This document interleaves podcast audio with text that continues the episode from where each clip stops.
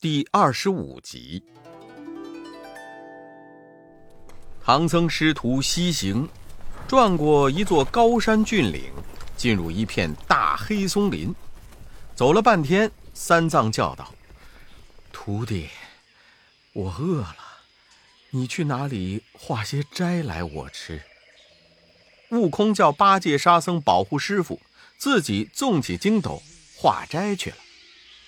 三藏坐在林中念经，忽听有人叫救人，慌忙起身挪步，穿过千年柏，绕过万年松，寻声找去。只见大树上绑着一个美丽的女子。那女子见到唐僧，泪如泉涌，恳求说：“师傅，我与父母亲友到这荒郊野外扫墓，遇到一伙强盗。”母亲又逃走了，只剩我被强盗捉住，绑在这里。求师傅救我一命！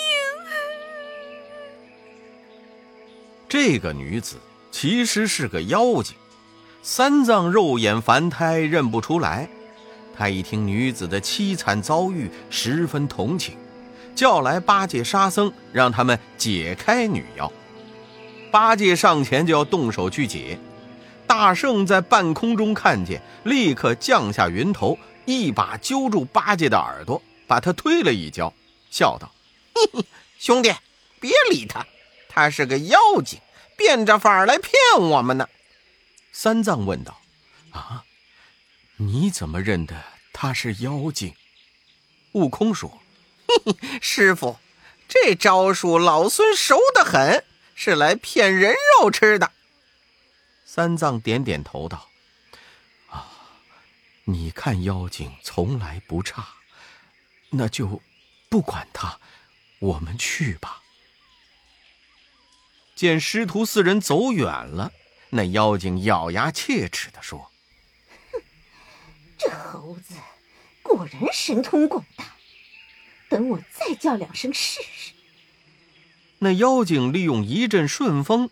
把一句话吹进三藏耳内：“师傅啊，你放着活人的性命不救，昧着良心，还取什么经？”三藏听到他这么说，立刻叫悟空去救那女子下来。悟空劝他，他硬是不听。悟空说：“嘿嘿师傅要行起善来，就没药医了。你要救他，我也不敢苦劝你。”劝一会儿，你又恼了，随你去救。三藏说：“猴头不用那么多话，你坐着，等我和八戒去救他。”唐僧回到林子里，叫八戒解开绳子，救出妖精，出了松林。三藏等人在前面走，悟空拿着金箍棒，引着女子一路前行。走了不到二三十里，天色将晚，又见前面有一座楼台殿阁。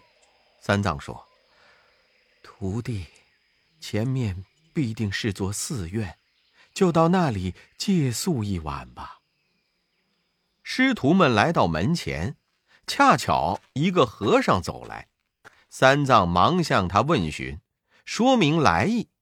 那和尚见三藏眉清目秀。好似罗汉临凡，十分俊雅，忙将他师徒迎入寺内。寺里僧人安排斋饭给唐僧师徒和那个女子吃了。这时天已经黑了，厢房里点起灯来，众僧都攒攒簇簇排列在灯下，一则是来问三藏取经经历，二则是贪看那个女子。三藏问道：“明日离了宝山，西去的路途怎样？”那和尚说：“哦，呃，明日西行，路途平正，不需费心。眼下各位师傅的住处还好安排，只是这位女菩萨，不知请她在哪里睡好？”三藏说：“哦，这女子是我从松林里救来。”随院主送他到哪里睡去。院主便安排那女子睡在天王殿后，众人各自散去。悟空不敢离开，陪在三藏身边，小心护持。第二天天亮，悟空起来请师傅上路，却见三藏浑身发热，病倒在床。三藏担心误了行程，悟空说道：“哎，师傅既然病了，就好好休息吧。”耽误几天又没什么大不了的。兄弟们都服侍着师傅，不觉光阴迅速，又过了三天。这天，三藏起来对悟空说：“悟空，我渴了，你去取水来给我喝。”悟空说道：“好，师傅要喝水，就是病好了。等我取水去。”悟空来到寺后取水。发现那些和尚哭得两眼通红，众和尚说：“哎呦，长老，你们住了三天，我们寺里不见了六个和尚，只找到些僧衣僧帽和骸骨。”悟空说：“哼，必定是妖魔在此伤人，等我去除掉他。”悟空给三藏喝了水，三藏精神健爽，眉目舒开，病好了一半。悟空告诉师傅，有妖精在此地吃人。三藏大惊，忙命悟空降妖。悟空安慰他说：“嘿嘿，不用说，老孙保管手到妖除。”天黑后，悟空吩咐八戒、沙僧看守师傅，然后他一个人来到佛殿，点起灯火，摇身变作一个十二三岁的小和尚。敲着木鱼，念着经。二更时分，只听呼呼一阵风响，一个美貌佳人进来，对他说：“小长老，陪我到后面耍耍去。”悟空跟着他来到后院，那妖精趁悟空不备，抽刀来刺。悟空现出本相，抓住他的手，将他掀翻在地。那妖精见是孙悟空，毫不畏惧，随手抽出双股剑，左遮右隔。孙大圣精神抖擞，棍法使得滴水不漏。妖精料想打不过，于是将身一晃，化阵清风而去。悟空回来看师傅，哪里还有人在？他埋怨八戒和沙僧说：“对，之前黑松林绑的那个女子。”老孙火眼金睛认出她是妖怪，你们都认作好人。今天吃和尚的是他，抓师傅的也是他。我们快回旧路去找。三人急急回到林子里，到处找不到唐僧。悟空心急，摇身变作三头六臂，拿着三根棒，在林子里噼里啪啦的一通乱打，打出山神和土地来。他两个齐齐跪下说：“哎，大圣，山神土地来见。”悟空问道：“山神土地，那妖精把我师傅抓走，藏在哪里了？”土地说：“呃，离此千里之遥，有座山叫陷空山，山中有个洞叫无底洞，是那山里妖精抓走了你师傅。”悟空听了，喝退山神土地，与八戒、沙僧一起来到陷空山。八戒抬眼望去，说：“哦，哦，哥呀，这山这么险峻，必定是有妖怪。”悟空说：“哼，八戒，你先下山坳里细细打探，我们好去救师傅。”八戒跳下高山，看见两个女怪在井边打水。八戒变做个黑胖和尚，走进打听。一个女怪说：“我家夫人抓了一个唐僧到洞里，叫我两个来打水，安排筵席，要与唐僧成亲呢。”八戒听了，急忙抽身上山，告诉悟空。悟空立刻带着八戒、沙僧跟上那两个女怪，追了一二十里远，来到一处陡崖前，见到一座玲珑剔透的牌楼。上书六个大字：“陷空山无底洞。”三人四下里寻找洞口，只见牌楼脚下有一块大石，大石正中有缸口大的一个洞。大圣趴在洞边上往下一看，竟有三百多里深。于是悟空叫八戒、沙僧在外面等候，自己将身一纵，跳入洞中。没想到那洞深处日光朗朗，有一座松竹围绕的门楼，悟空变作一只小苍蝇飞进去。只见那妖精打扮的美美的。高坐草亭中叫道：“小的们，快排素宴来！我与唐僧哥哥吃了成亲。”悟空飞到里边，找到三藏，叫声“师傅”。三藏认出声音，忙叫救命。悟空说：“师傅，等会儿那妖精斟酒给你喝，我就变作小虫，飞到酒泡之下。”等他喝下酒，我就钻到他肚子里，弄死那妖精。师徒俩才商量定，那妖精已安排好，叫声长老推门进来，拉着三藏，娇滴滴地说：“长老，我办了酒席，和你小酌一杯。”妖精挽着三藏来到草亭，说：“长老，我知道你不吃荤，洞里的水不洁净。”我特意叫人到山头上取的净水，做些素果素菜宴席给你吃。三藏假意迎合，拿起酒壶，满满的斟了一杯，斟起一个酒花。悟空趁机变作一只小虫，轻轻地飞入酒花之下。三藏将酒递给妖精，那妖精接在手里，先不喝。把酒杯放下，跟三藏说了几句情话。等他再举杯的时候，酒花已散，露出小虫来。妖精也没认出是悟空变的，只以为是虫，用小指挑起，轻轻一弹。悟空见势不妙，立即变作只恶老鹰，张开双爪，掀翻桌席，飞了出去。妖精吓得心胆皆裂，说。我费了许多心为长老哥哥安排这个素宴，却不知哪里飞来一个扁毛畜生，把我的家伙都打碎了。三藏知道那是悟空变的，哪里敢说？那妖精说：“小的们，我知道了，想必是我把唐僧困住，天地不容，才天降此物。你们将碎家伙收去。”另安排些酒肴，我再与唐僧成亲。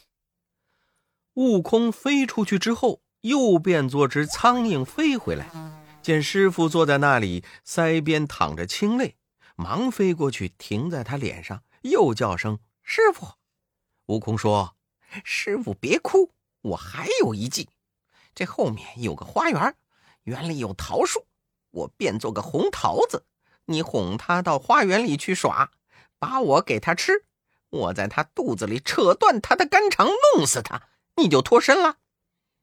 师徒俩商量定了，三藏把妖精叫过来说：“啊，我生病刚好，做了这一天，又觉心神不爽，你带我往哪里散散心去吧。”那妖精十分欢喜，领着唐僧往后花园走去。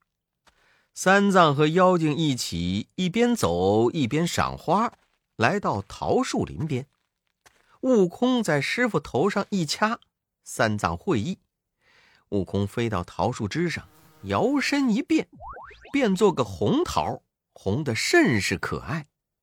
三藏伸手摘下红桃，妖精也摘了个青桃。三藏将红桃献给妖精，说：“啊，娘子。”请吃这个红桃，青的给我吃。那妖精欢欢喜喜的跟他换了。妖精起朱唇，露银牙，还没下口，悟空便咕噜一个跟头，直接滚到他的肚子里了。妖精害怕的问三藏：“长老啊，这果子怎么不用咬就滚下去了？”悟空现了本相。在妖精肚子里面抡拳跳脚，把个妖精疼得倒在地上，半晌说不出话来。悟空叫道：“嘿，妖精，你亲自送我师傅出去，我饶你一命。”妖精没办法，只好把唐僧背出洞外。沙和尚问道：“哎，师傅出来了，师兄在哪里啊？”三藏说：“你师兄在妖精肚子里呢。”八戒笑道：“哎呦，哦，脏死了！在肚子里干什么呀？快出来吧！”悟空在里面叫道：“张开嘴，等我出来。”那妖精张开嘴，悟空变得小小的，怕他来咬，用铁棒撑住他的上颚，把身一纵，跳了出来。悟空恢复原身，举棒就打。八戒、沙僧一时不管三藏，也来帮忙。那妖精抵挡不住，脱下花鞋，叫声变，将鞋变作自己的样子，舞着两口剑和三人打，自己却将身一晃，化作一阵清风跑了。八戒一耙打落妖精，见是一只花鞋，悟空心知上当，叫声不好。急忙回来，一看没了师傅，连行李白马都不见了，只有那路旁斜躺着半截缰绳。悟空又气又恼，睹物思人，止不住眼中流泪。八戒道：“嗯，哥呀，那师傅一定又被妖精抓进洞里去了。你再进洞一趟，保管救出师傅来。”悟空擦了眼泪说。也罢，我再进去，你们两个好生把守洞口。悟空转身跳进洞里，里边静悄悄，全无人迹。原来那妖精抓走唐僧，怕悟空来找，当时就搬走了，不知去向。悟空正气恼，忽然闻到一阵香烟扑鼻，就顺着香味儿往后面找去。只见后面的房中铺着一张雕漆供桌，桌上香炉里香烟袅袅，上面供着一个大金字牌，牌上写着“尊父李天王之位”，旁边一个略小的牌子上写着“尊兄哪吒三太子之位”。悟空见了，满心欢喜，把那牌子拿起来，跳出洞口。给八戒、沙僧看，说：“哼，这妖精是李天王之女，三太子之妹。你们两个先在这里把守，老孙拿着牌位上玉帝那儿告御状去。”八戒问：“哎，哥呀，你怎么告他呀？”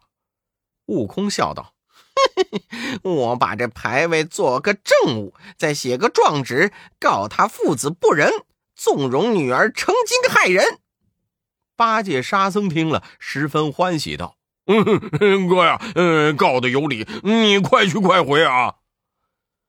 悟空拿着牌位状纸，将身一纵，驾祥云来到南天门。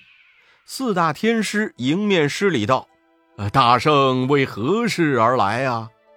悟空说：“哼，我有状纸要告两个人呢。”天师大惊，将他引入凌霄殿。悟空呈上状子，玉帝从头看了，立即叫悟空和太白金星一起到云楼宫宣托塔李天王见驾。悟空随着太白金星来到云楼宫，天王从金星手里接旨一看，大怒，叫手下把这猴头捆了。那停下站立的巨灵神、鱼肚将、夜叉雄帅一拥上前。把悟空捆了，天王说道：“我只有三个儿子，一个女儿，女儿年方七岁，怎么会做妖精？这猴头着实无礼，待我取砍妖刀砍了这个猴头。”话音未落，天王抡刀过来，就朝悟空劈头砍去。三太子慌忙拦住，说：“父王莫非忘了三百年前？”有个金鼻白毛老鼠精偷吃如来的香花宝烛，我父子将他拿住，饶他不死。从此，他拜父王为父，拜孩儿为兄，在下方共设牌位，侍奉香火。天王这才醒悟，忙亲手来给悟空松绑。大圣打滚耍赖，就是不肯解，要和天王到玉帝面前去评评理。天王无计可施，哀求金星帮助说情。金星忙上前劝解，悟空这才让天王解了绳索。悟空让天王点起天兵，在南天门外等着，自己和金星回见玉帝，说：“抓走唐僧的乃是金鼻白毛老鼠精，他假设天王父子牌位，天王已点兵收怪去了。”说完，悟空来到南天门，与众神将会合。八戒、沙僧眼巴巴的正等着，见天兵与悟空来了，忙上前施礼。天王说：“孙大圣和三太子先领兵下去，我们三人在口上把守，做个里应外合，叫他上天无路，入地无门。”悟空和三太子领了兵将，到那妖精旧宅，挨门搜寻，在黑角落的小洞里。发现了妖精行踪，悟空闯进去找到三藏，三太子纵天兵一拥而上。那妖精见了哪吒三太子，只能磕头求饶。太子叫天兵捆了妖精，一齐出动。悟空引着三藏拜谢了天王和三太子。天王同三太子领着天兵神将，压着妖精回奏天庭。唐僧师徒收拾行装，齐上大路。欲知后事如何，请看下册《无僧果》。